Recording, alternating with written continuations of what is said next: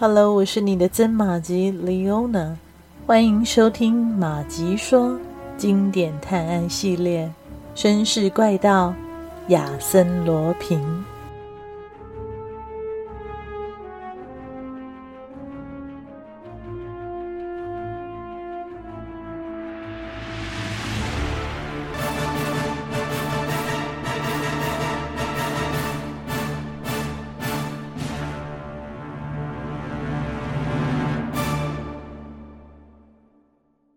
亚森·罗平无意识地推着壁炉的大理石装饰，这次大理石板挪动了。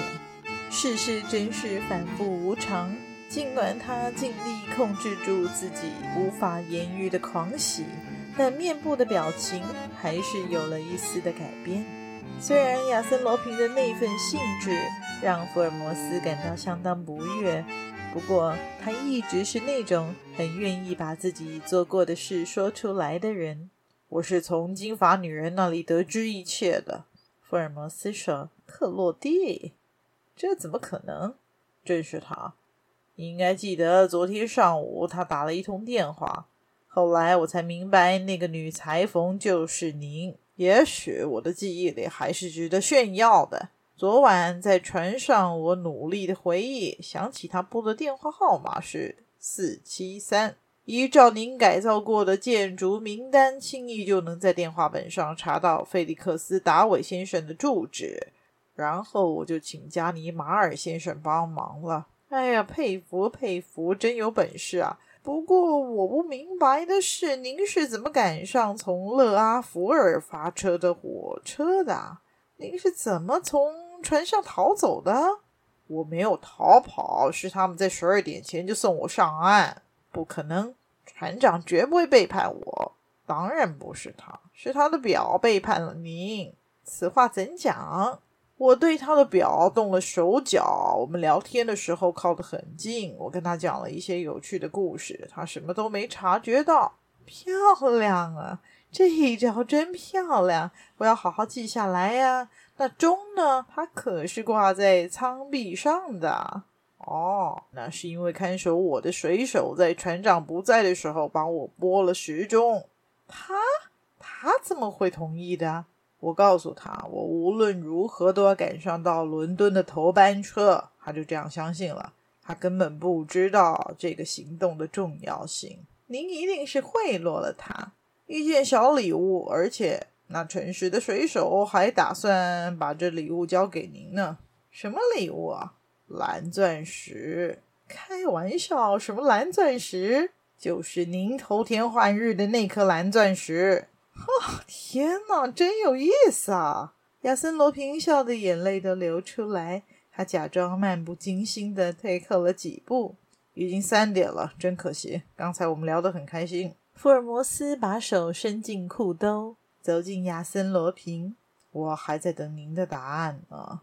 说时迟，那时快，只见亚森·罗平一拳挥过来，重重的打在福尔摩斯的胃部，痛得大侦探脸色苍白，踉跄几步。亚森·罗平赶紧一个箭步冲到壁炉旁，启动机关。但令人意想不到的事再次发生了，贾尼玛尔从暗道里冲了出来。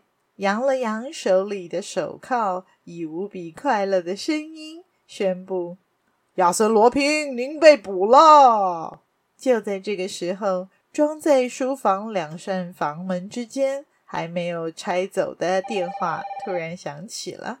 亚森·罗平不顾一切地向电话冲去，却被加尼玛尔一把抱住。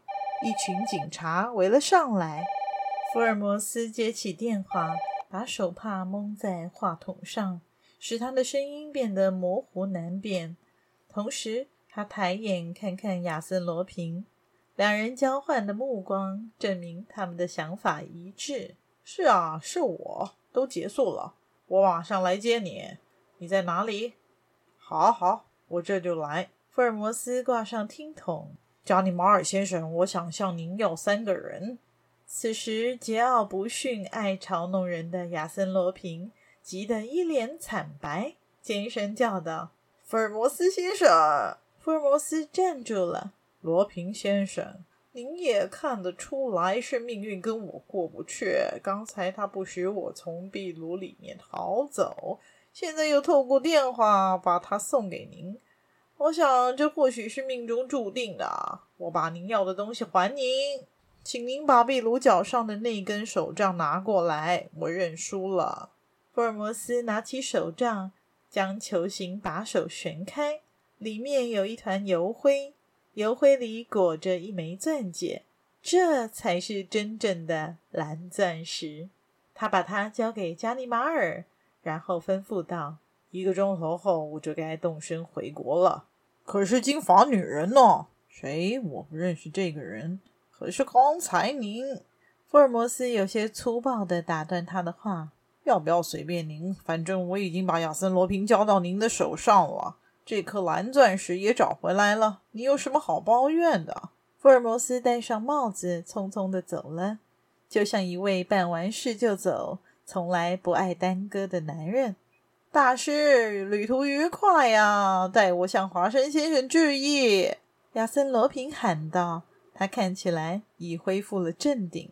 加尼玛尔再一次的对房间进行搜索，结果当然是一无所获。亚森·罗平不禁嘲笑地说：“不会有结果的，老朋友。您希望能找到什么呢？我的同伙名单，还是我和国王的往来证明，或者是某位上流社会的女士写给我的情书啊？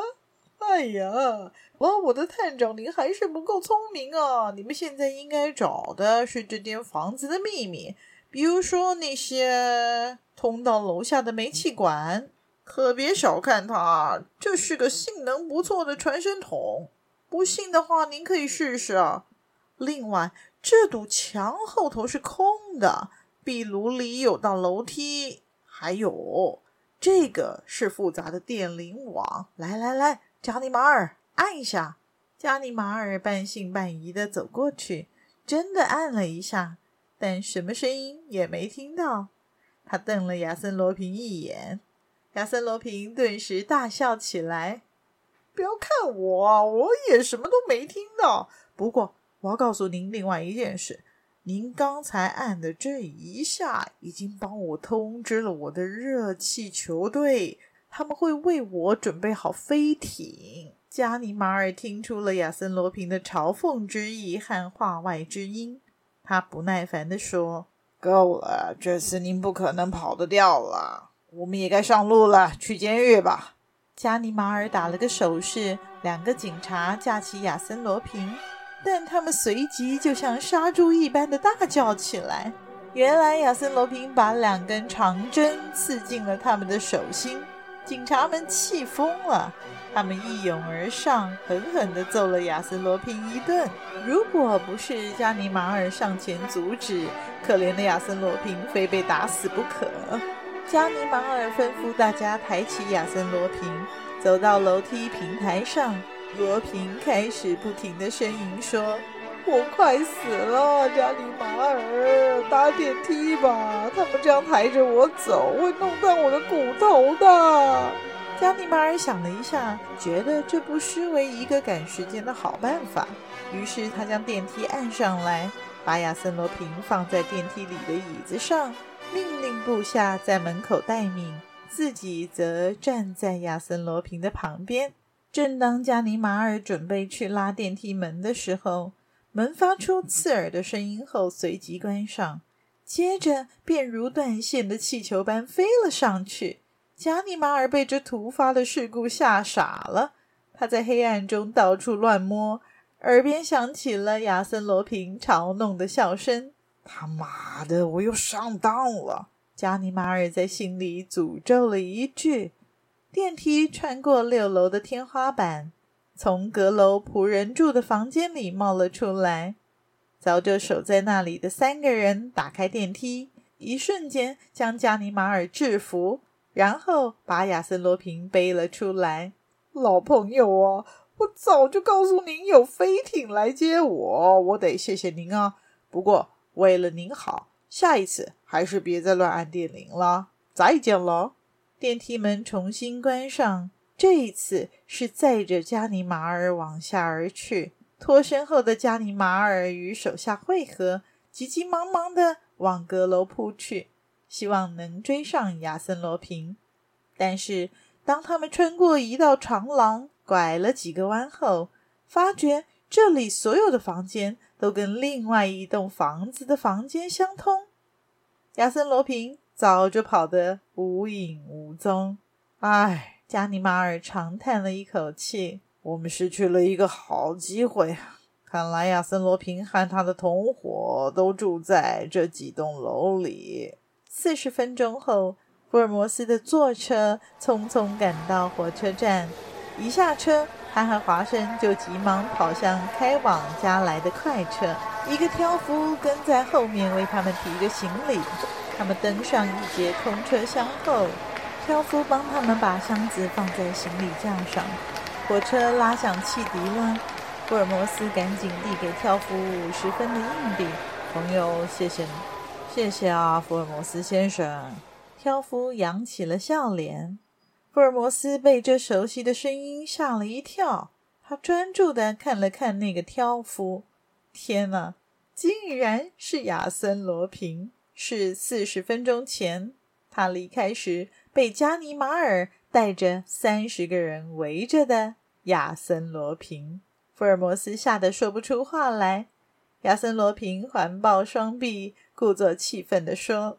你们把我当成什么人了？我们有这么深的情感，你们竟以为我不会来送你们吗？